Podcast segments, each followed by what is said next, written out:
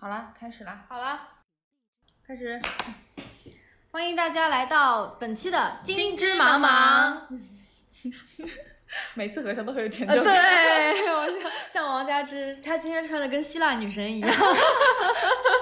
毫无必要，隆重出嗯席。然后今天是。漂漂亮亮的王佳芝，还有呃，最近那个最近被晒得很黑的我金不换，然后还有一位美女嘉宾， 呃，第三世界著名破碎灵魂刘星可小姐，哦 欢迎欢迎。欢迎欢迎，谢谢大家， 很高兴来到精致茫茫。哇，好客套哦，感觉像是做客康熙来了一样。但是你不是就缠私私底下缠着我要上节目要缠很久吗？她现在像像很虚假地说哦好荣幸，对，天天都在群里问我有什么话题可以让我上吗？朋友们，我这里一定要解释一下，我是临危受命来的。王佳芝说怎么办，没有嘉宾了，然后我就说我可以，然后我们一拍即合就开始录了。嗯，今天讲的这个话题啊，其实我觉得大家应该都还会蛮关心的，是关于都市人的心理健康。然后呢，最近我们就有一个发现啊，就发现我们每个人的那个含欧率都非常的高。所谓含欧率呢，就是看你的那个微信好友里有多少人关注了 Know Yourself 这个公众号。Know Yourself 这个公众号呢，也就是关注大家的心理健康的这样一个公众号吧。嗯，然后发现呢，刘星可有三百多个朋友关注了，是不是啊？天哪，你这个朋友圈，你这个朋友，圈，呃我的含金率高达真的百分之三十，我有，哦天哪！我刚刚看一下，我有一百二十九，我有一百八十几个，一百八十九吧，好像也是，嗯嗯那也都非常高啊。是啊说说明我们的朋友圈子都都挺有问题的， 大家都精神濒临崩 溃。对啊，朋友圈里面全部飘散着破碎。我没有，关注过这个公众号，所以这个公众号是每天发一点心理小贴士吗？还是就心理学小知识之类的，但是它绝大多数的 focus 都是在亲密嗯情关系、情感我觉类得的嗯对，但我觉得这也不一定是初衷，可能是因为发着发着发现，只有讨论亲密关系有人点 进去，就大家也也就整天关心点情情爱爱。 是 啊，但也说明现在情情爱爱的问题困扰 还蛮呃对，大的。情情爱爱是导致抑郁症的一大主因，我觉 得。说得好，为关爱心理健康，从今天开始大家都不要谈恋爱了。最好是了。最好是， 哎，其实如果不谈的话，确实好像就可以避免这些问题对啊，了。你想想看，我就是我我因为没有早恋嘛，所以一到十九岁都都过得很非常的开心，我心里很健康。我跟你讲，小时候我也是，我你也也是是吗？但是可能就是因为没有早恋，所以后面的恋爱啊会比较波折一点。 如果你十四岁就开始谈恋爱，你到了二十岁分手，根本就屁大点事因为，你根本就不会从小崩就溃，开始练习一颗心缝缝补补，又会再爱了。 就不会再崩溃了。好好好，我们又从那个又聊到情感话题，我们又嗨了，对吧？但是哎，回归正题，我们今天还是讲的是心理健康的这个问题啊。没错，没错。嗯那么，嗯、首先就是，其实大家都会经历一些心理上的低潮期，对，那其实我之前吧，我就上个礼拜就一直在那个 陷入低潮期，因为我正好来姨妈，然后又上海就那种梅雨天气就接连下雨，然后我那天就大概一个周日，我就打电话给 Tony，我就爆哭，我在电话里爆哭，他说怎么了？他来吓死找了。 你。然后呢，我就说啊、我因为我来姨妈，然后上海又下雨，然后我还在网上跟 Kanye West 的粉丝吵架， 然后就心情很低落嘛。但是那个时候你让那种状态，虽然我也我在那爆哭啊什么，但你就知道那个只是一个暂时性的、阶段性的低落，那你也不会想说这是一个呃心理健康的问题。那想问一下辛克，你觉得说如何判断这到底是一个心理上的低潮，还是一个需要关注的一个心理健康的问题呢？我觉得首先是从这个你低潮期到底有多长来看的，嗯呃，然后这里有一个那个免责声明啊，我没有任何的心理的那个背景，嗯我只是根据自己的经验来谈的。久病然成后医，一个老病友的一个一一些经验之 谈。然后呢，呃，就是要看你有没有生生理的症状。我觉得我以前呃，可能我的那个双向情感障碍时期比较长，但后来一直到就是有明显的抑郁症的时候才，呃被当时的男朋友。就是劝我去参加，去劝我去看心理医生。然后当时的身体症状可能类似于，比如说，呃，像睡不好啊，这些都是基本套餐了。然后我觉得最严重的时期是类似于那种你躺在床上，你觉得身体的内脏都很沉重，就是你怎么样都找不到一个姿势可以去睡觉，然后你盖着被子，你会觉得好重，然后你穿着衣服，你能感受到衣服在身体上的重量。量，天对哪！嗯，但好像据说，嗯，精神的话，失眠肯定是重要的一个指标，基本都会有这样的情况，然后会加重你。还有好像抑郁的话，除了情绪低落之外，其实更多的是你 feel nothing，就是沉重感。累，然后导致你没有力气去做任何参与任何活动，而不是说你有力气哭啊闹啊，这可能是并的不是抑郁的一嗯种表现。是的，当时可能是一些基础的生活的呃一些东西没有办法完成，像是要是想到洗头就崩溃了，然后要每天要完成刷牙、洗脸这件事情，我觉得 too much。嗯，然后那个时候就是每一次如果要出门之前就要给自己打气打很久，然后基本上所有活动都是到了那个时间我一定会去 cancel。对，是这样。是，金教授也有有，我也有这样的。不要看没有我现在看到感我觉们是。办公室也是阳光小美女，没有想到当年有抑郁的经历。 每一个嘻嘻哈哈的人背后都有你不为人知的崩溃时刻。我也是，我觉得留学生啊这样情况高发还蛮多的，就可能在孤身在外嘛，然后有多重因素，当时进入了人生比较低潮的时期，然后加州的锅， 这倒不是在加州，嗯是在、是在波士顿的时候，但是因为有这样的经历，觉得天寒地冻可能会更加重你这样的症状，所以就就搬去了加州。结果发现到巴加州也没有什么 好转，对吧？所我以跟金教授经历一模一样。嗯我一开始是在那个上纽约州，也是天寒地冻，啊，一你也年是在下东岸，是不是？对，是一年下七个月雪，嗯对，去了加州对对，去了加州以为为一切会变好，我后来也发是这么现，想的在那种就是一年是没有季节、没有四季的地方，你的状态也不会好也。不会好，关键对是那里太荒凉太破了，是另外一种。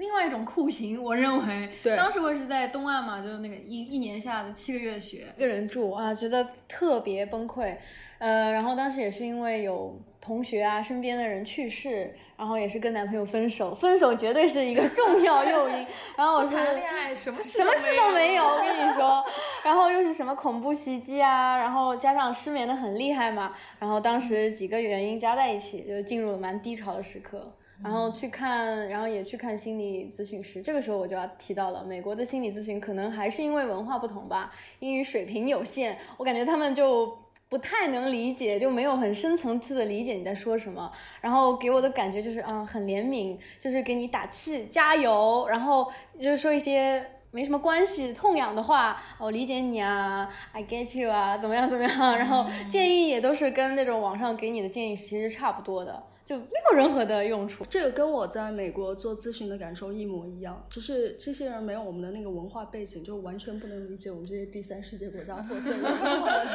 第一世界不理解我们， 他们一定会去概括你的所有的经历，嗯然后他们可能会引导你，然后可能想让你去哭对对对，是对，然后想让你去释放，然后他就老是一种好像啊你好可怜，然后谈到有些经历的时候，我完全没有觉得老娘很可怜，然后他都一定会让你觉得说。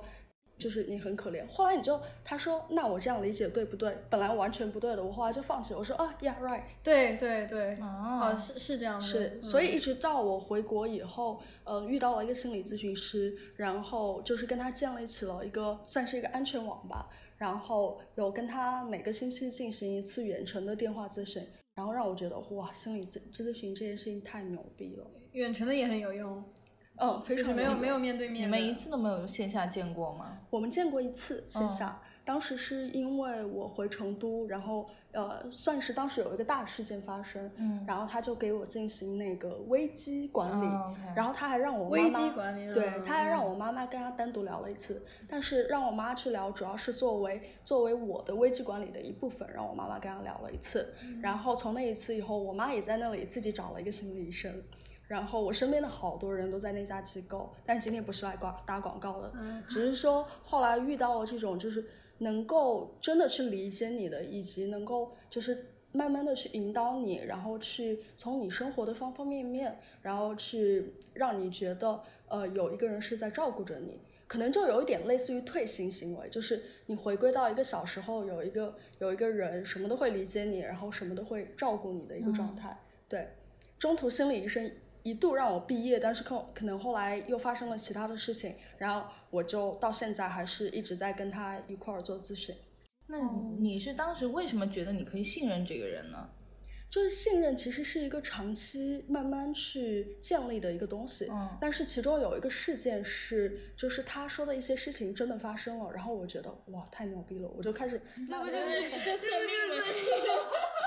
什么情况？对，有一点，当时觉得有一点神奇的，就是呃，我觉得有点类似于《盗梦空间》嗯就是以前前对，就是能够管理自己的梦境，因为我基本上从小到大睡眠都特别不好，我是那种孩童时期过了以后也长期都在梦里面飞行的人，但那种飞行一点都不快乐，因为你完全无法控制。你就即使你梦见自己是超人，你还是就是一直在你没有办法控制的情况下飞，就特别累，感觉白天上完班，晚上回家还要当超人上班一下。真的超累。然后那个时候就跟心理医生讲，心理医生就说他可以，你可以在平时的时候，就是在你脑子里面播下一个种子，然后就是下一次你在梦里再遇到飞行的时候，你告诉自己你就是在飞，你可以掌控这个飞行，你可以去享受它。然后我当时觉得什么狗屁。然后后来有一次做梦的时候，真的就是刚好在飞，然后 我突然想到，等一下，我是在做梦。然后那是我人生唯一一次在梦里面就是有很去享受那个状态，但是那一次以后就再也没有在梦里面飞过了，就觉得太神奇了。所以后来就慢慢放下了心理的防线，而且就是当你把自己所有事情告诉他，你遇到事情的时候，你第一个人想到的人肯定是他。你要跟别人讲，你有好多背景故事要去提供啊，然后对方还没有专业知识来就是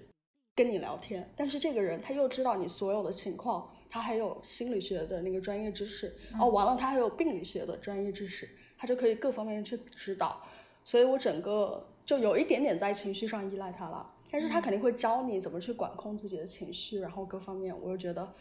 很幸运遇到这个咨询师。哇，我们这个谈话好深刻。你讲着讲，先夸一 下自己。 哦，我感觉刚刚听下来，嗯，就可能是因为你跟他所有都讲，但是他完全是 no judge 的。如果你跟朋友讲，会有一点负担。首对先，你啊会跟嗯所有朋友全盘托出；其次，人家不会有那么大的耐心啊、时间，就全盘就是全听你，然后还不给 judgment。像我这种，我可能每个人有自己的性格嘛。像我闺蜜跟我倾诉，我会有强烈的个人主观色彩。哎，你对这个你不能这样傻啊、怎么怎么。狂骂树是总，狂 骂树总，天哪，赶紧我跟分手这种。我跟王佳芝经常聊天，聊到了就会说，如果这样跟金老师讲，金老师一定会骂死。我们现在讲话都自己要自我审查一下，讲出来会不会金老师骂？你们说什 么了？我要骂你们，又是各种不愿意分手的故不然事。就是迷恋渣 男啊，肯定被金老师劈头盖脸一顿狂 骂。劝分组组长是我， 哎，我觉得心理咨询师还有一个很好的点是他的保密保密协议做得好，就你跟这个人讲任何话，哦对他是绝对不会说出去的。当然是要正规的心理医生啊，比如说我的那个咨询师，我是跟他签了那个保密协议的。对对，但是我看现在国内有一些就是那种下三滥的无良的心理咨询师，还会把跟客户的聊天记录发到朋友圈里面，作为一当种做广案例告宣嗯对，嗯嗯当做广告和案例宣传。嗯我真的是看得我气死了。嗯，告他们。对，这种就做的像微商一样，感觉，就像微商一样跟。医美。医 美啊， 是啊，什么上上一次某某某来的宝宝，现在已经康复啦，对对吧？ 啊，怎么怎么对我们感恩戴德，什么什么，这个感现在过来还可以打九折，这种话，哎嗯呦，哎呀，那是不太好。 是啊，嗯，所以正规的心理咨询真的是非常重要。那我们既然都是过来人来，大家要不要谈一下，就是如何判断你的这个嗯病情啊，或者说你是抑郁的程度，或者你情绪不好的一个程度，是已经到达了一个病状的情况呢，还是仅仅像王佳芝刚才说的，比方梅雨天它只是情绪不好，如何判断呢？我觉得这点很困扰，就是你真的正严重到一定程度，有的人会有负担，他说我不想去看医院，这样就显得我像神经病。万一我真的确诊下来啊，这个什么中度、重度，我是神经病，那我怎么办？有的人这样的顾虑，还有的人呢，就是属于就是矫情过度，就说哎呀，一点心情不好，我要死了，我是不是已经抑郁了？我 要自杀，你们别再逼我了。这就有的人又会这样子，如何去判断这个两者之间的界定呢？到底是心情不好，还是已经需要就医的一个地步？我觉得虽然我不是专业的，但我觉得有一个比较简单的判断方法，就是看它有没有影响到你基础的生活。嗯比如是的说，是的你能不这个能还够蛮严对重、嗯你能不能够去跟朋友正常的交谈？你能不能够每天起床去上班？嗯然后你能不能够进行比如说刷牙、洗漱这种简单的活动？嗯还有你能不能够让自己吃下饭？就是能不能把这种平时最基础的东西做到？如果做嗯不到的话，可能就有一点危险了。而且如果这个做不到的时期比较长的话，就会比较危险。对，是的，哦，我我虽然也是没有确诊过啊，但我大四的时候呢，反正就呃生活里发生了一些事情嘛，算是一个一个 trigger。然后那个时候就我应该是有一点抑郁了。然后那个时候最最最明显的就是不化妆了，你知道 吗？出门就是也就是不化妆，然后就感觉没有。就是不想做任何事情，觉得每天开展一天都是非常痛苦的一件事情。然后那个时候正好大四要写毕业论文，嗯完全没有办法写，嗯然后就就非常无力感，你就是对着那个电脑，你就觉得无力，嗯你就一点办法都没有。然后反正后来后来还是写完了，是因为我的导师帮了我很多忙嘛，然后他也比较理解我当时的精神状况。然后那个时候我也是就像刚才呃金老师讲的，就是有点不太愿意去看医生，因为我很怕确对对诊对自己就是真的抑郁症。然后但是我又想说这样下去可能也不是个办法，我就想说。多少了解一下自己现在处于什么样的状态，然后就上网找了一套那种心理状态的一个自测题，然后就呃非常多的题目做做了一整套，做下来是中度抑郁， 然后需要即刻就医的那种。嗯，但我最后还是没有去了，因为然后后来又出国了，就是远离了那个 trigger，所以就好了。嗯嗯，但是我觉得我我这样的那个状态，我这样的处理方式，要不是因为我后来有这个换环境的契机，不然的话，我觉得也可能会愈演愈烈吧。所以我觉得大家还是应该及时的寻求一些心理上的帮助。帮助嗯。嗯哎，我觉得这样听起来，换环境是一个切断、远离那对个远离刺激那个源对是的蛮重要的，但嗯前提是你要知道什么是诱发你的那个刺激源。嗯对，就很多人处理方式是这样，是一种是的，积极的自救方式，还是蛮管用的。对对对，而且多去对自我的状态进行了解，其实是一件好事。嗯，我那个时候买了一本新的笔记本，然后专门用来写日记。我就觉得那个时候，你虽然我没有办法做任何就是正经事啊，就是嗯、呃没有办法写写论文什么，但是我脑子里有非常多的想法，然后我就把那些想法痛苦的或者是无意义的全部都写下来，然后嗯写了就几个月的时间，写了整整一本嘛。然后到后来出国的时候把那本扔掉了，就觉得把很多负担扔掉了。哇，王佳芝，虽然你没有去心看心 理咨询师，但你自我管理的很不错对，，你做的是心理咨询师会希望很多他的来访者去做到的一件事，就是嗯去记日记。对因为就是很多东西，当你把它写下来以后，实际上嗯你是一就种找到， cue 对，你就找，你就找到了自己的，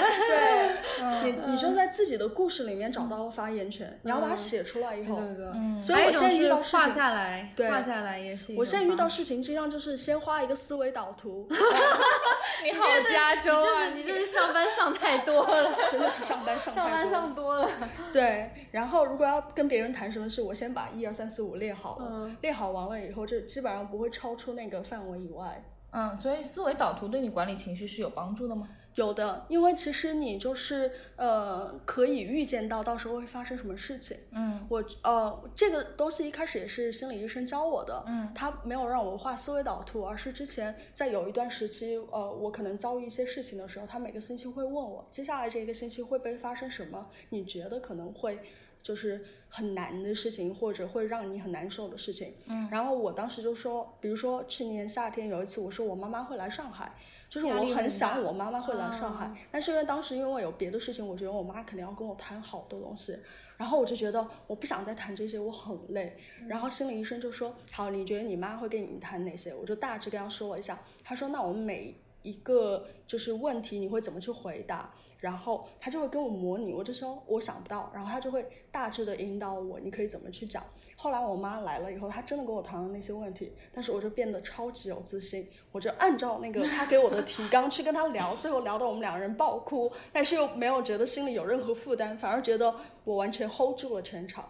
这是一种掌控感。对，哦对人生有掌控感，就可能是对我来说很重要吧。因为之前就是因为失控是我在抑郁的时候一个很重要的标志。嗯，对，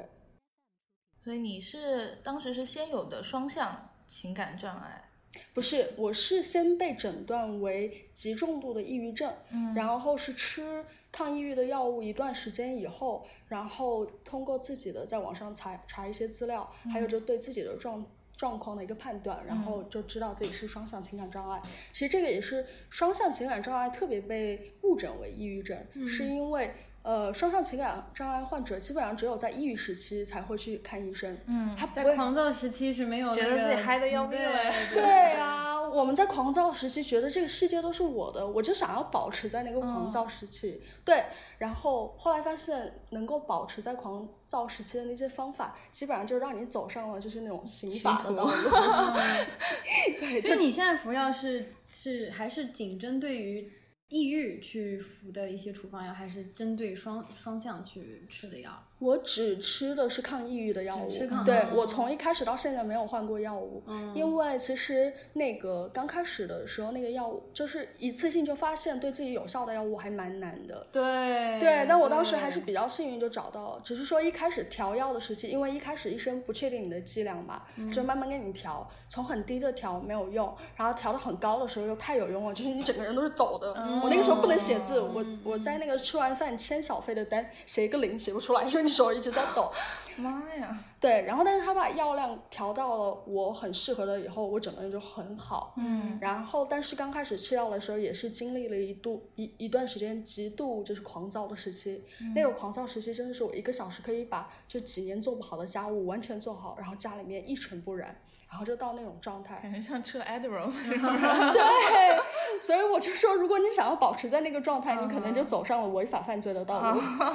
对，但是医生给我开过那个你说的那个 Adderall，嗯但是那个我吃过以后，我觉得反应特别大，因为对肾脏的那个负担太大了。嗯对对哦对。啊，这种是的，很多名人都是双向的呀，那是啊个 Kanye West 就是双 向。 怎么样？Kanye West 粉丝又要来骂我了 吗？对啊。还有那个那个 Modern Love 那个电视剧里面有一集就是专门讲一个对女生就是双向的。对，嗯安妮海瑟薇那集我根本都没看完哎，我只看了前半部分，因为我觉得太真实了，然后就关掉嗯了。但是我那个好朋友就是大光，他看完以后他跟我说，我看到的时候就想到了你，就是你就本人，哦好感动。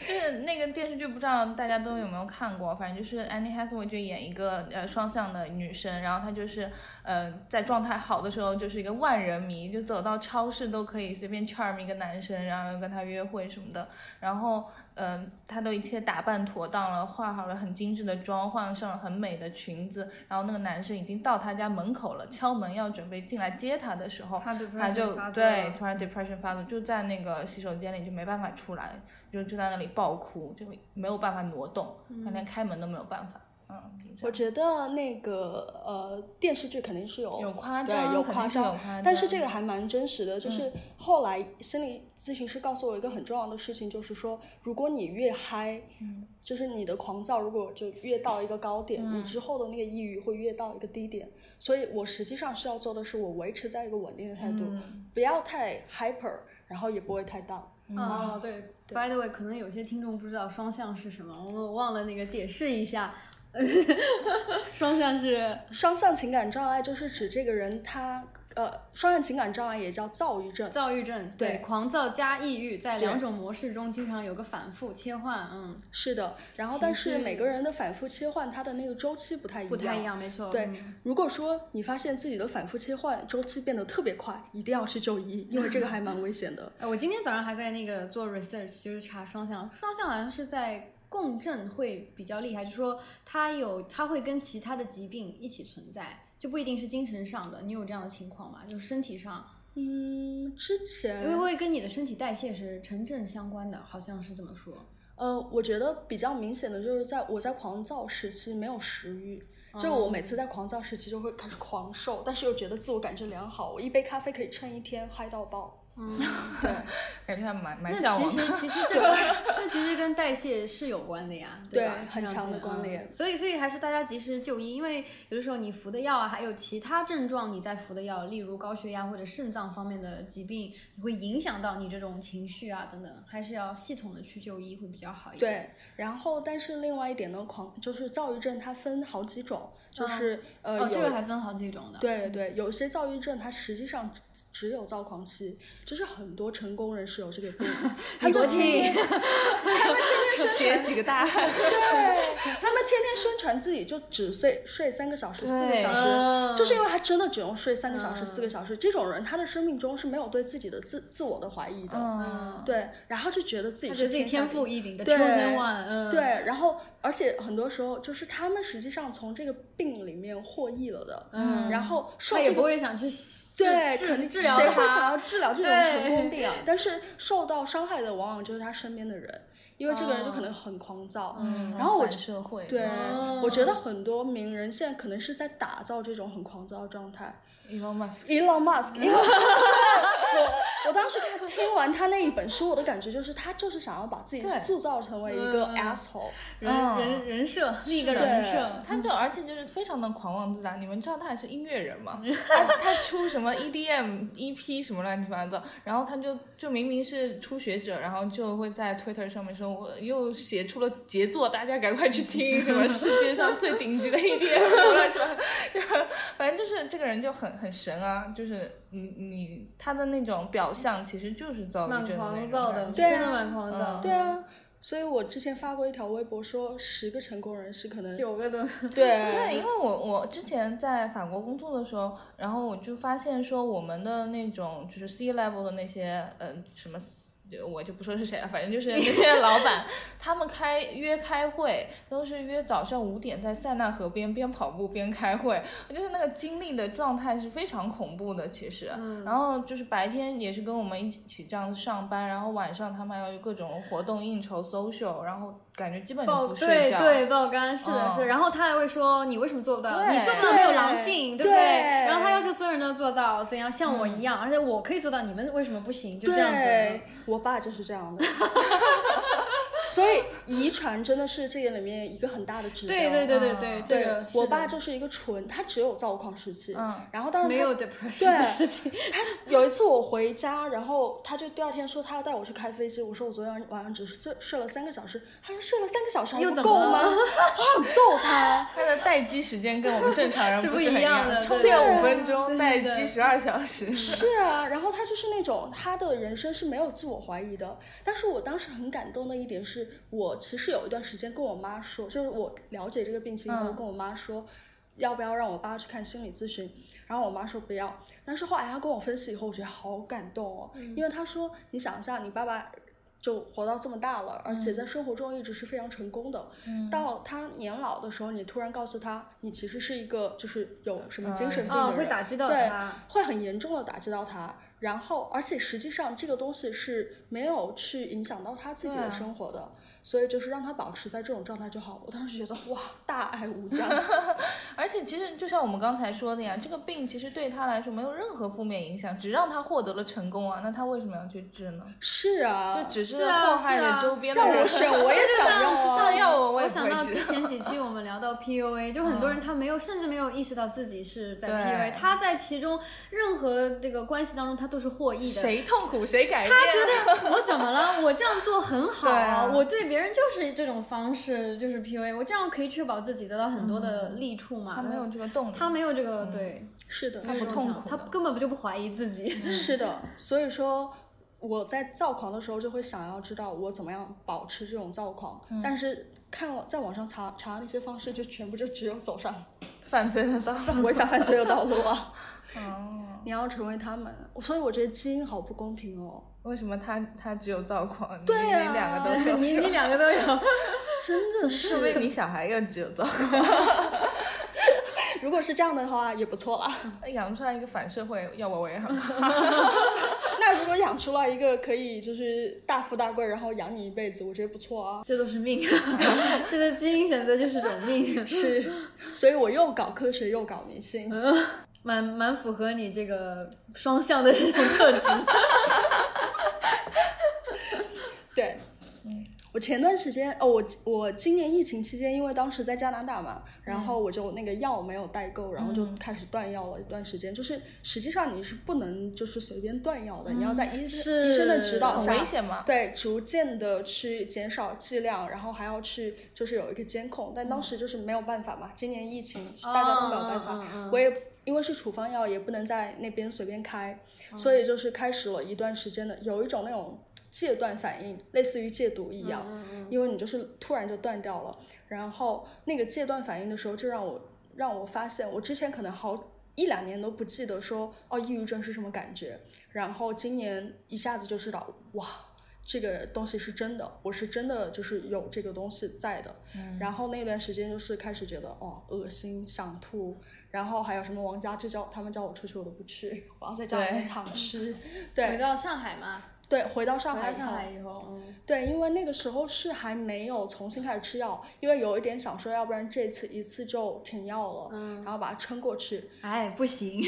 对，不行，对，啊因为回来以后就是工作压力也很大，嗯然后你要在那个时候去停药就很辛苦。我后来就想，OK，那就继续吃。但其实继续吃的话，我每次刚开始吃的第一个星期都很难受，因为那个副一一开作始用对，从呃每次吃的头一个星期会有比较严重的副作用，对嗯，但是那一个星期过了就好了。对，所以听众朋友们，如果要吃药，请一定要好好吃药。对，不能那个停副作用当时嗯药不能停啊，对，药不能药不能停啊，，这对于就是精神方面出问题的朋友们，这绝对是个药不能 停，很重要很重要的提醒，真的是药不能停，是，嗯当时的话就是那种感觉你的胃就被扔在那个滚筒洗衣机里哎面、一直在转，啊然后嗯就这个那副种作用好像是很是很严重，是等会儿我也讲到胃两病身边和人的胃两个痛例对，子所以那段时对间胃就好像暴是有瘦影响的，哦好像是有影响。我是一个我有朋友也是，他是吃到就是就是影影副作用特别特别大，根本吃不下饭，说他整个胃都是不能再吃东西了的情况。他那后个来哦他先去调理胃，然后再开始服药这样子。啊，嗯，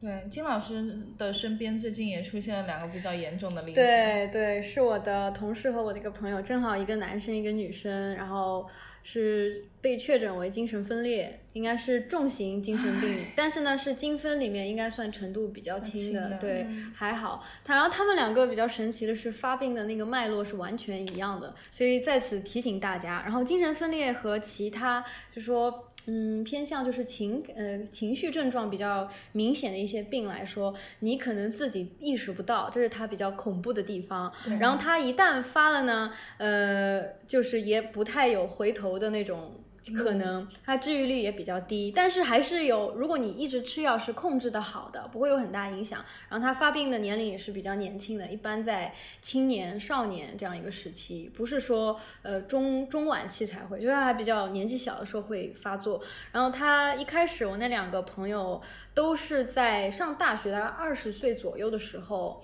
就有过初次，就第一次发病发作。但是呢，就是也一个是没有去诊断，只是觉得自己不想跟任何人社交。然后另外一个呢是可能已经出现症状了，然后呢去送去医院去看，然后确诊是精分，然后吃了一段时间药，他就停了，因为他觉得自己 OK 好了，没有什么没有没有什么其他的，嗯，他想那就停吧。一直到最近工作，其实也隔了很多年了，大概有五六年这样子，然后有工作一下子有了压力，他可能就触发了，然后就不行了，整个人呢就是嗯。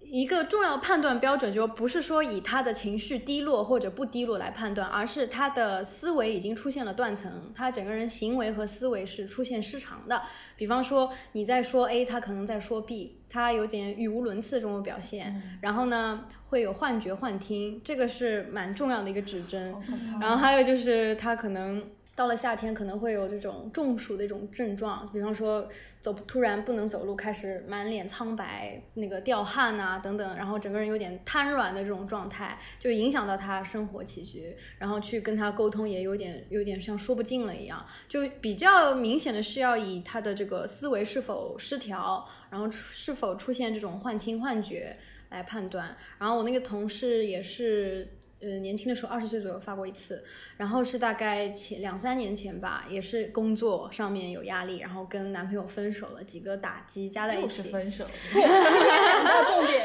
不要谈恋爱，不要谈恋爱，不要上 班，不要上班。你看，只有两个 trigger，要么上班，要么要么恋爱，或者呃家人去世这种打击比较大的话，也会也会影响到。然后那个嗯我的那个同事，然后他第一次就工作受挫嘛，可能就是压力比较大，而且每啊还有个重要提示是，每个人对压力、对痛苦的承受度是完全不同的。很多时候，我们因为这两个例子，其实他们两人受到的挫折，在我们很多旁人看来就完全不值一就还好提对吧，嗯真的是还好。但是呢，就每个人因为承受度不同嘛，放在他身上，他就可能导致崩溃。嗯然后那个同事呢，就第一次崩溃之后，也是呃，会他会有有点。幻想别人在迫害吧，这样子就觉得哎，谁谁谁又在被害妄对想被害妄症想，在针对我，他这样做就是怎样怎样。然后如果我丢脸的话，我是不是很呃就开始想不通了，钻牛角牛牛角尖？然后这这是他第一次去医院去这样子，然后请了一段时间病假，也回来吃药啊什么的，然后一直吃到一九年，他觉得差不多了就停了，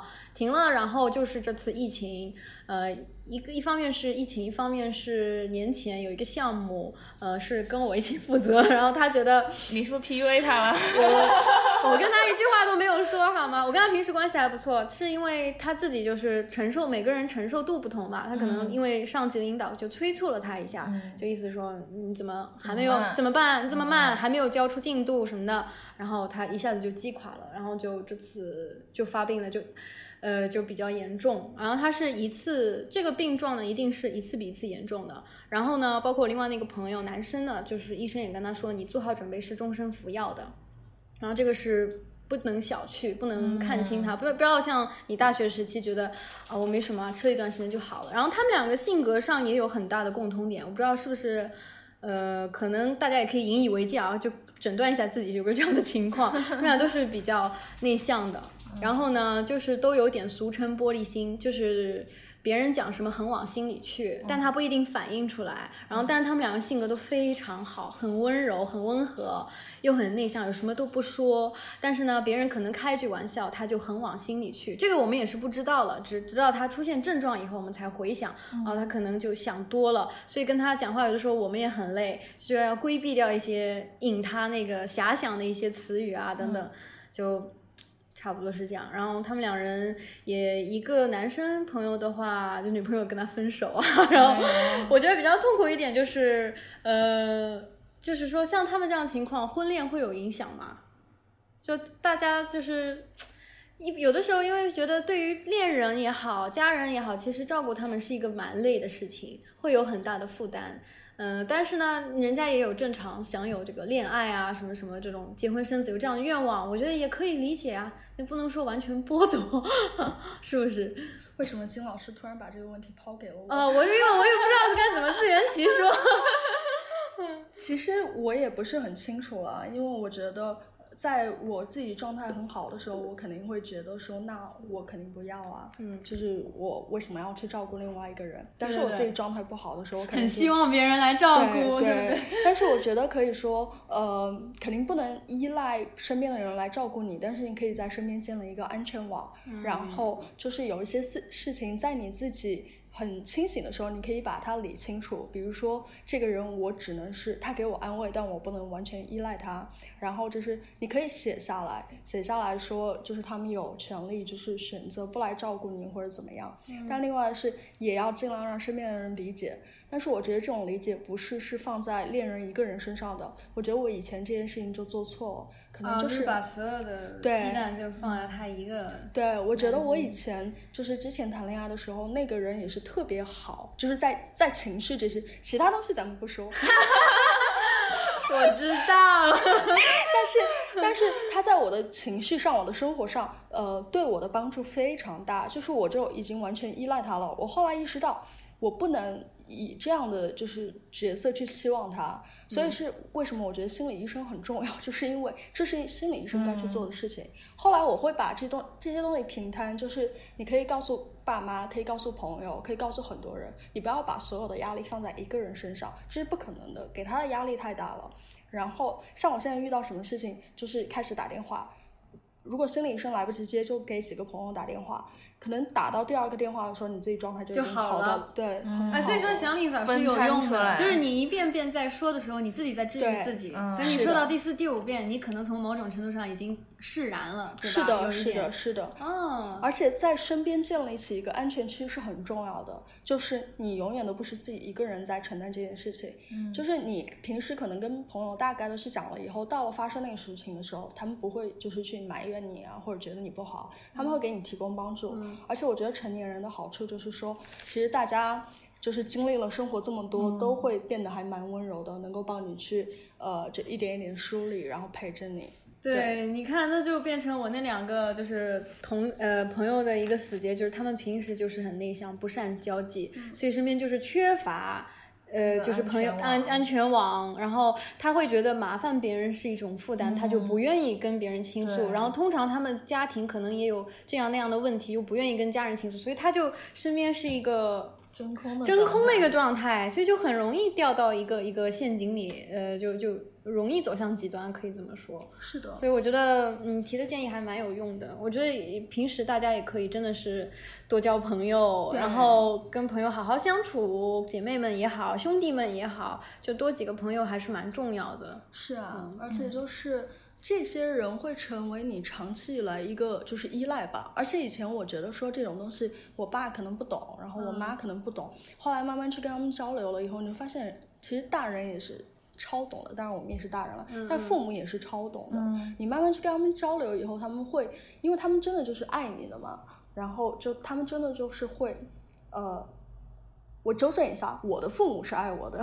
然后我不会说每个人的父母都嗯对对一定对是每个人家庭对情况还是挺不一样的。，对。 然后，但是我后来发现，比如说以前有些事情我不能跟我爸讲，但我现在就是有遇到这些事情，我都会跟他讲。嗯然后，可能我小时候我的成长环境跟家之有点像，就是呃一直念寄宿学校，嗯然后跟父母的交流很少。但是后最近几年，就是我什么事情都跟我爸妈讲，嗯，其实像我们我们这代都是独生子女嘛，嗯首先就缺少这个兄弟姐妹，然后然后那个跟按照中国传统来说，也跟父母也不会说沟通很多，然后很隐私的一些话你也不会跟他讲，然后呢就会我们其实少了很多倾诉对象了已经。是的，就就是会，我觉得有一部分原因是造成了现在精神情况、精神健康频频出问题的一个一个原因。嗯，我觉得是的。我觉得可能以前我其实也是不太愿意去跟父自己父母交流沟。通，嗯，对是，后来我跟我自己的父母，特别是跟我妈妈交流越来越多以后，我就发现什么都可以跟她讲，而且有时候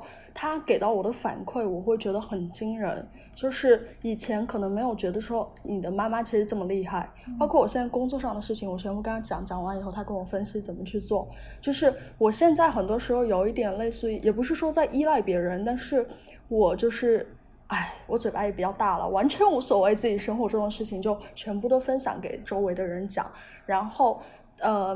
跟他们讲完以后，就会觉得第一个是释怀吧，第二个是别人给你的意见，真的就比你自己在脑子里面东想西想好太多。嗯，我觉得心理医生讲的很重要的一件事情，就是当你有一个想法，你就停在那个想法。他说你不要去给我发散，你就停在那个想法，识别你这个想法，识别你这个情绪，然后就把情绪停在那儿。你不要因为有 A 想到 B，不要因为看到外面的天气这么糟，然后最近又没有谈恋爱，啊，就不要对联想太多， 对，就绝对不要联联觉想是。 对我嗯以前也是那种看到新闻里面的恐怖主义，或者说二零一六年本人看到 Trump 当选的时候，我当嗯时世觉界得毁灭了，世界毁灭我怎 么办？对我 现在人都类不会更好了。是啊，我就觉得人类就完嗯了。我要人类告诉文大家，明，对，很重要一点，人类完了。I don't care，人 类玩让他们玩，你要抱着这种心态，你就会很好的、坚强的、厚脸皮的活着。 对，本人现在就是这种心态，完了就完了。嗯当然，这个是对外肯定是没有责没有社会责任感的，但对内这是一个很好的情绪保护的嗯机制。对对对，现在看这些新闻跟自己没什么关嗯系，对你一定要给自己内心建立起一个安全舱。是不是要变得稍微麻木一点？是的，嗯，我认为是的。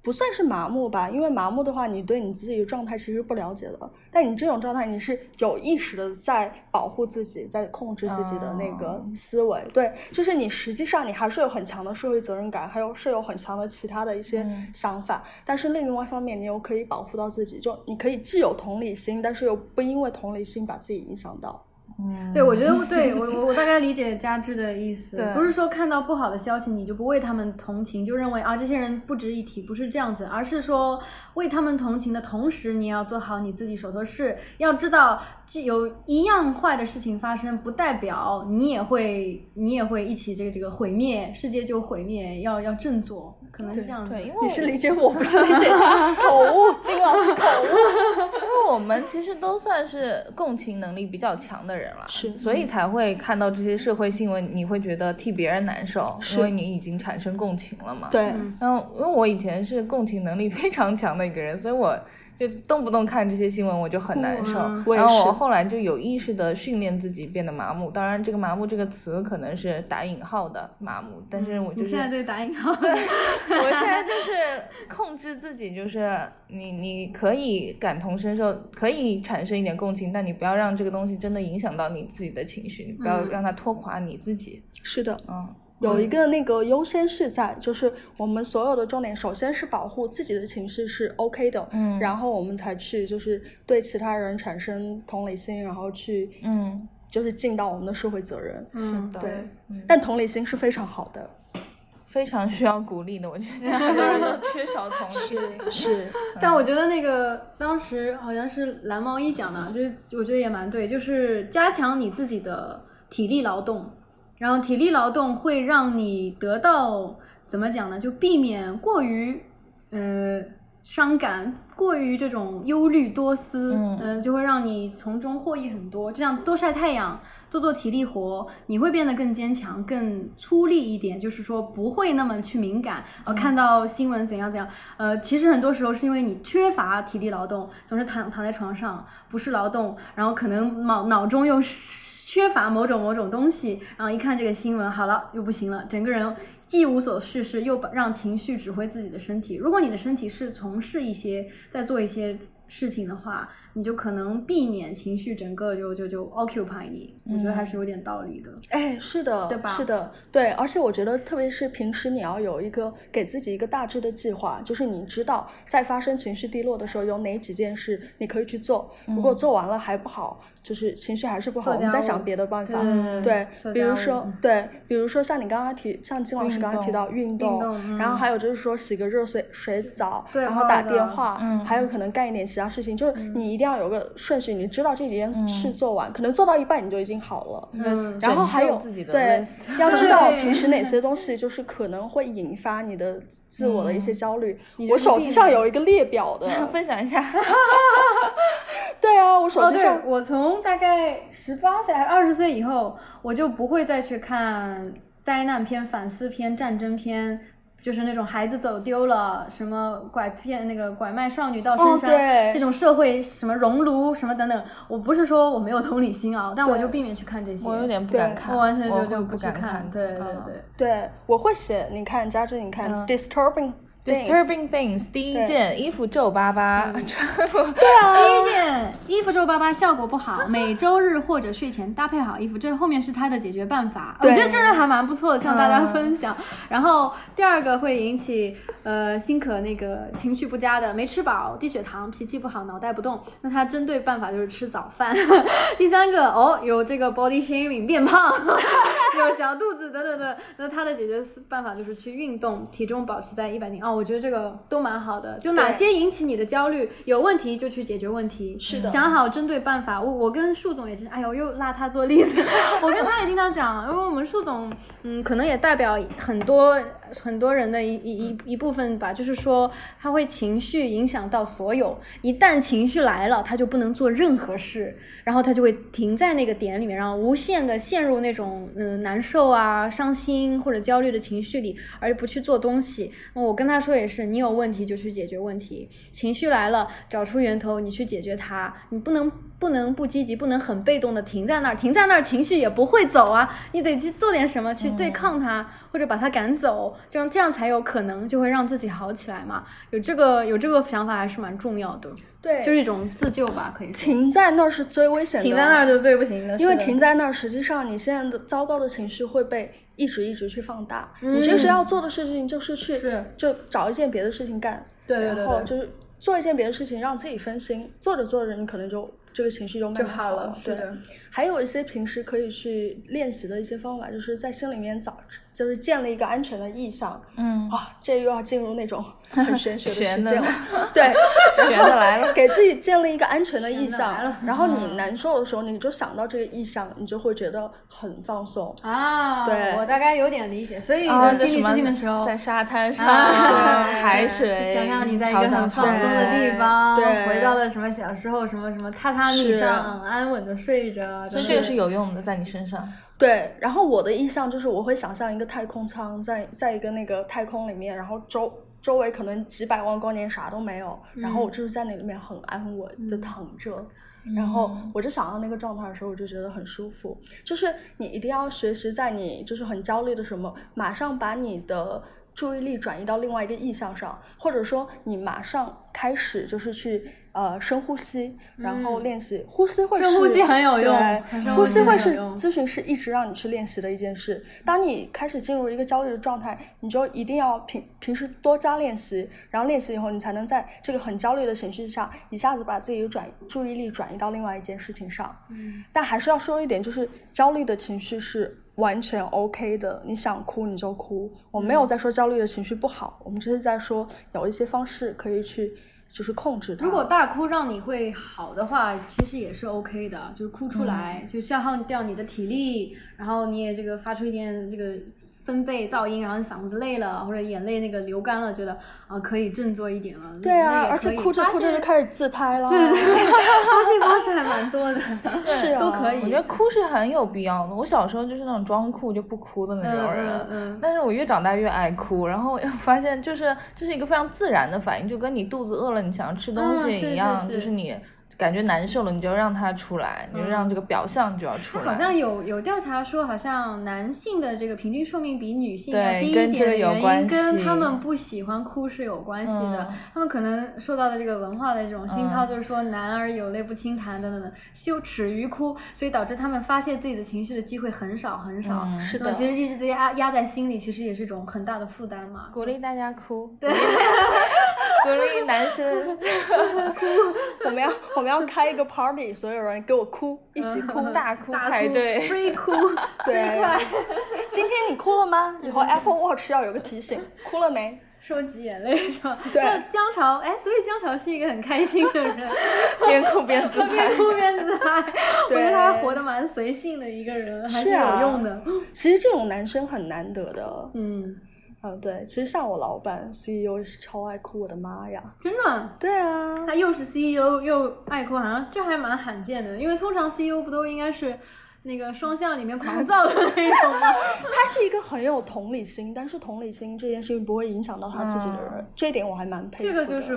对对我们都想成为的那种对目标终极目标嗯对，就他很细腻的。然后，但另外一方面就是，我知道，比如说播哪些歌，播到第几首的时候，他大概就会哭了， 嗯真的假的？流了一首。这么强，对，是的，嗯，哭很重要。嗯，性感帅哥可以过来找我哭，我来安慰你。 我也可以，姐姐张开了哦怀抱。高考失利的男孩可以来我这里哭。三句不离 老本。好，那我们现在来讲一些实惠的啊，就是如果真的大家觉得自己出现了一些情绪上的问题，应该去哪里就医，包括医生上面应该怎么样选择，新科有什么建议吗？首先，我觉得现在大家可能会把精神科医师跟心理咨询师搞混，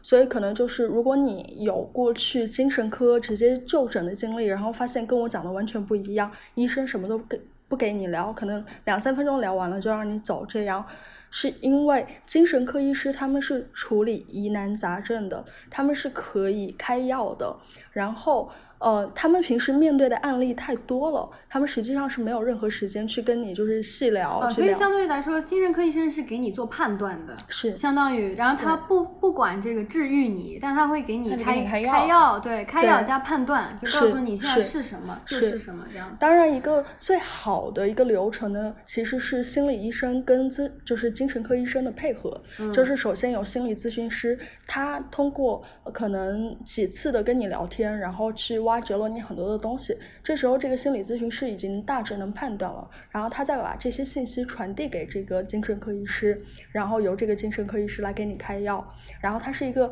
就是这样一哦个我觉得他们两个人还最好是一个互联一起动的联一动个的一个状状态态。联动会是比较好的，但是现在的话，因为国内这两个方面还是区分开的。但是现在慢慢的就是有一些心理咨询机构，他们有可以开药的精神科医师了。有这个资质，对嗯有这个资质以后，那实际上就是一个更好的选择。所以你要聊天，你要把自己那些童年创伤，然后情商要去梳理开来，你要找的是心理咨询师。嗯然后如果你是有比较严重的精神疾病，像刚才金老师讲到的这种嗯精对精神分神裂，分裂嗯对，你要找的是精神科医师。我以前刚回国的时候也是有一次，当时约了一个精神科医师，我看他跟我约的时间是下午两点到三点，然后我就准备了一长段的话要去跟精神科医师慢慢聊，然后精精神科医师进去了，他跟我说，哦哦，所以你是留学压力太大，然后他就给我概括了。他就是看几分钟给你做个判断。对，嗯这样好不尊重人啊！就对啊，可能就是进去的时候，可能你的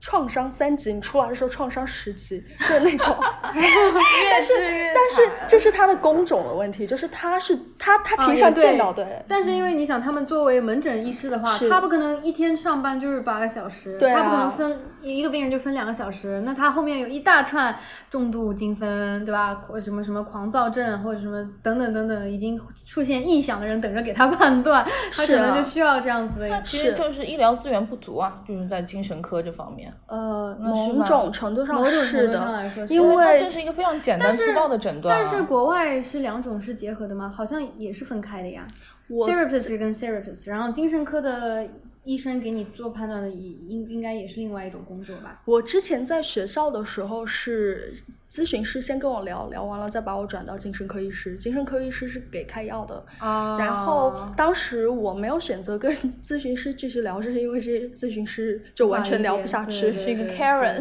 对，很 Karen，我的我的也很 Karen，巧了也是金发，我都奇了 怪了。对啊，所以说后来，但是回国以后，就是遇到我现在的咨询师，然后我就发现心理咨询原来是这么有效的那一你件事。现在要也是通过咨询师，他是有资质的给你开呢，还是到三甲医院去？呃，我现在的药是之前三甲医院医生给我开的那个，呃，就是那个病处方呃处方。嗯然后嗯，然后现在国内比较高级的是这种处方呢，你在好医生上开一开就邮寄过来了。哦对，他嗯是接受这种处方的。嗯然后当然也是因为我的药，它虽然是处方药，但是也不是什么管制药物。嗯嗯对，但是我也遇见呃之前在上海有一个精神科医师，他就让我换药，他说这个药不是针对双向的，他就给我换了一个药。然后呢，我一查，他当时我药已经拿到了，嗯我一查这个药，很多人说胖了三十斤， 然后我就跟看我来你对这个负担还是很大。 对，因为你要胖三十斤，你说胖个几斤 OK，胖嗯三十斤，那你到时候心情更不好。然后我就跟我朋友聊，我朋友说风可以胖不行，当然是开玩笑的啦。但是但是因为精神科医师没有这么多时间跟你跟你对聊，对对他可能有些精神科医师，特别是男性，他就不能理解到，对于女性来说，你要突然胖三十斤，这真的是很大的一个精神负担。所以说，遇到一个，我不是说这个医生不负责任，但是遇到一个能够多为你的实际情况去着想的一个医生，也是比较难的一件事情吧。嗯，对，我的话，我那两个朋友，其实我觉得他们现在找的医生可能还蛮还蛮不错的。他们两位都是到那个上海精神医院总总院那个，我也是在卫生精神卫生中心。然后，但他们好像是是两个都有换过医生，哦然后都是前面一个可能就有点随便的态度，然后换了一个之后，那个医生都会很负责，然后相对也会给你做一些疏导，就他也会跟你多聊几句，不是说三五句话就把你嗯打发走的那种。然后，然后现在那个朋友，他现在换那个就医生就不错，也给他换过一个药，然后是他说现在可能吃的感觉更对味一点。其实我觉得这个也很玄乎，因为每个医生他的配药是是不一样的，选是择的是不是的一样是的那也可能你要换几次才能可能达到自己最理想的一个是的状态。是的然后有的呢人每个人肠胃耐受度又不同，对就他可能会对这个副作用特别特别大，然后你必须得换药，都有这种情况。然后呢，他们制定的就是，因为他们两位都是已经到了第二、第三次发作，就是复发率还是挺高的，呃，一个程度，所以现在就是对待的还是蛮严肃认真的，然后就是随访的。这个频率还是比较高的，我觉得长期跟着那个医生也也有一定的好处，就是他会对你很了解，嗯每次的诱因，然后那个复发的一个频率啊等等，他会啊、包括你这个肠胃耐受度啊，他会蛮了解你的状况，所以我觉得他们现在好像换到了一个比较好的的医医生，生对他们这个稳定的情况也蛮有蛮有帮助的，比之前要好。对，所以说大家不要因为一开始吃药没有好效好果，效然果后就好觉得嗯这个东西药物对我都是没有用的，一定要有嗯耐心。大部分人都是要经历一定的调药期、换药期，然嗯，后是才 的，能是的，对对，这个跟哎呀，这个跟什么什么用化妆品一样，你 得你得换个几次才能知道什么适合你。什么是适合你的色号？啊 所以希望大家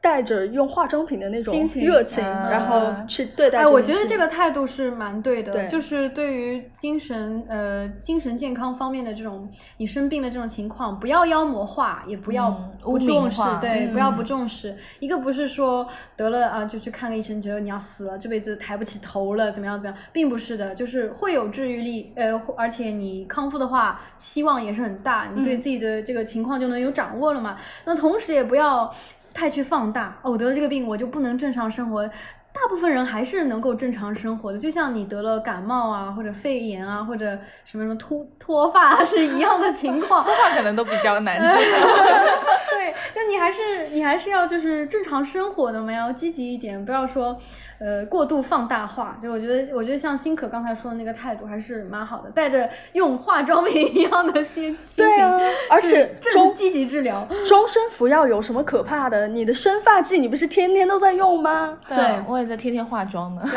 对，没错没错。到了老了，你这个高血压呃高高血压什么什么这种病，对啊糖尿病，可能就是要吃个十几二十年，这是没办法的一件事。对呀、防晒霜都天天用，为什么药物就要妖魔化呢？对对对 嗯，终身不要 了。对呀、终身服药算什么？嗯，还有一个比较实惠的实问惠的题问题，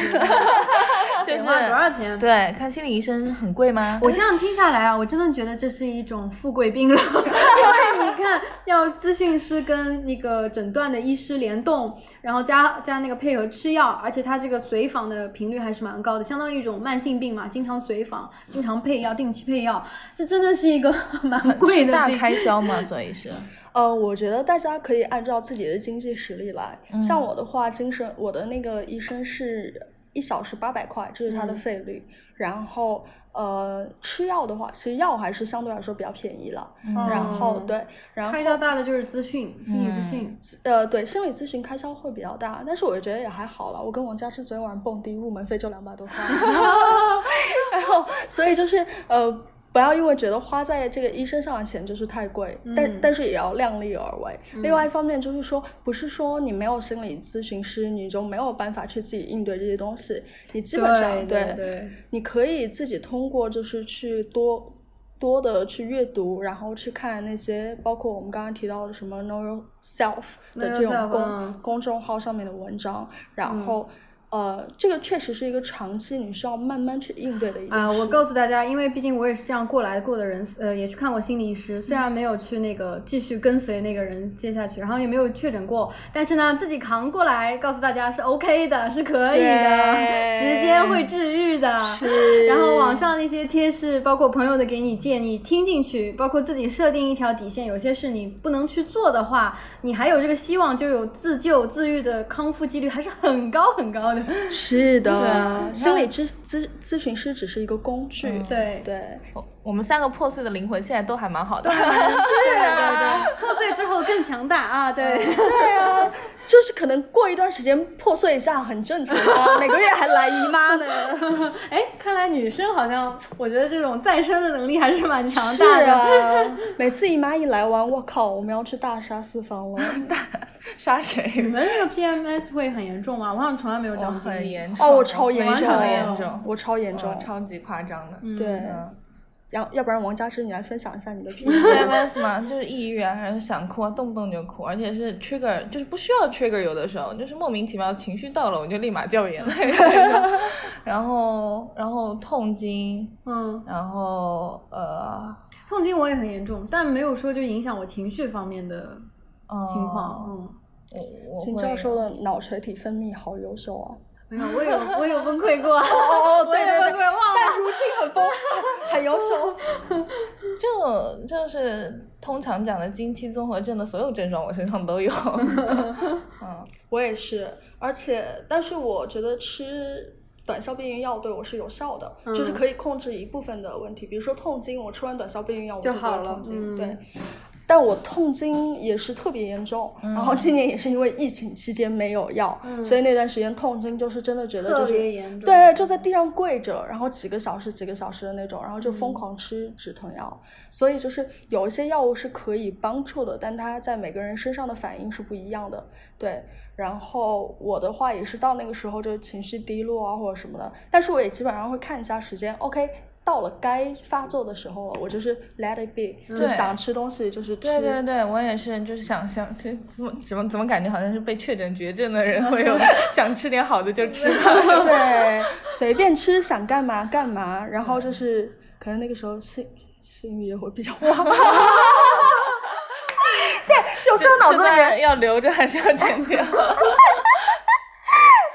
脑子里面可能会有一些奇怪的画 面，就让那些奇怪的画面在那 里没他关系是。我们节目尺度最 大的人，对我感觉比那个 Samantha 还要大。这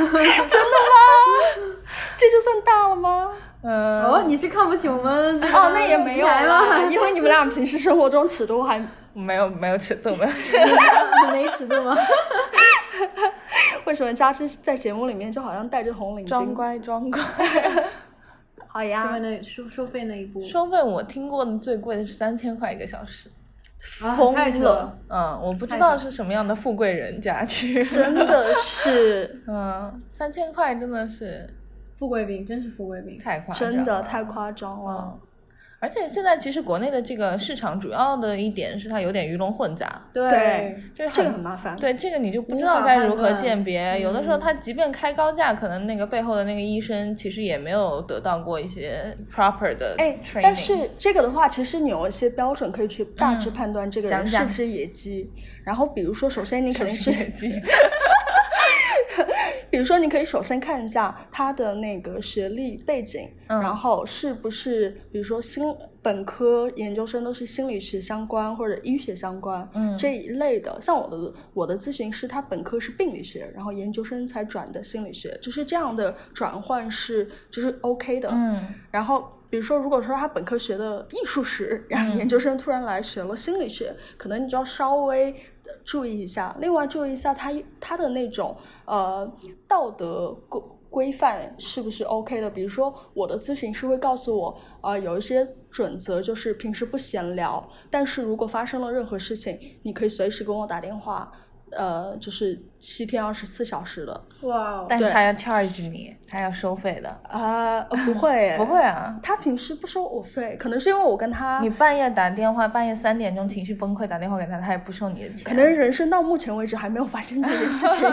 对他只是让你觉得有一个安全感在。啊，其实他这么说也是一种策略，对就是有人是七那个七乘二十四的为你 stand by，、嗯你就会对哎得到一部分安的全对感，但其实你从来没有用过。嗯然后还有他就会告诉你，平时是不能闲聊的，然后你也不能把他的就是那个什么联系方式告诉别的人，然后嗯这个是很重要的。还有就像我们在电视剧也看到，心理 医生绝对不能跟自己的病人发生什么情情爱爱啊、嗯这一类的事情不，能移情，嗯，，对，因为因为他，因为就是你很容易依赖他，他有有是可的以是操的控你的那个能能力力，嗯所以这个是很危险的。还有一个就是看他的保密协议，他嗯一定就是我的心理。理咨询师是跟我签了保密协议的，像那种什么，你去看完心理咨询师，然后他转头就把这些事情全部告诉你的爸妈或者你老公，完全不行，绝对不行。嗯，就是你的所有信息必须在他那里是绝对保密的，对这个才让你有安全感。我觉得如果说这一系列的都能做到，那大概率可以判断这个人起码是呃专业度上是 OK 的，有职业道德的，是有职业道嗯德的，职业道德是第一判断标准。我也觉得。对，是的。但是我觉得三千块还是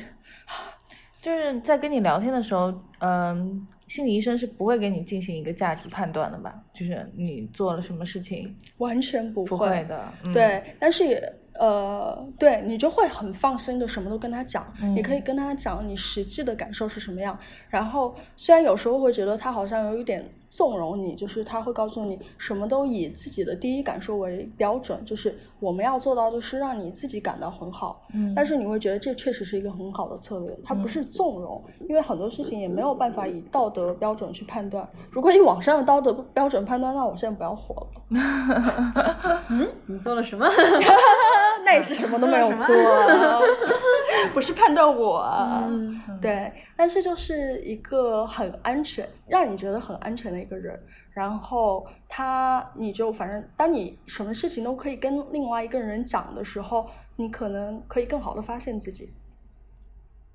升华了，升华了，啊升华了嗯升华了认识你自己。嗯，对，还有很多时候就是放过自己，放过自己。嗯想睡就睡，想吃就吃，对，想辞职明天就。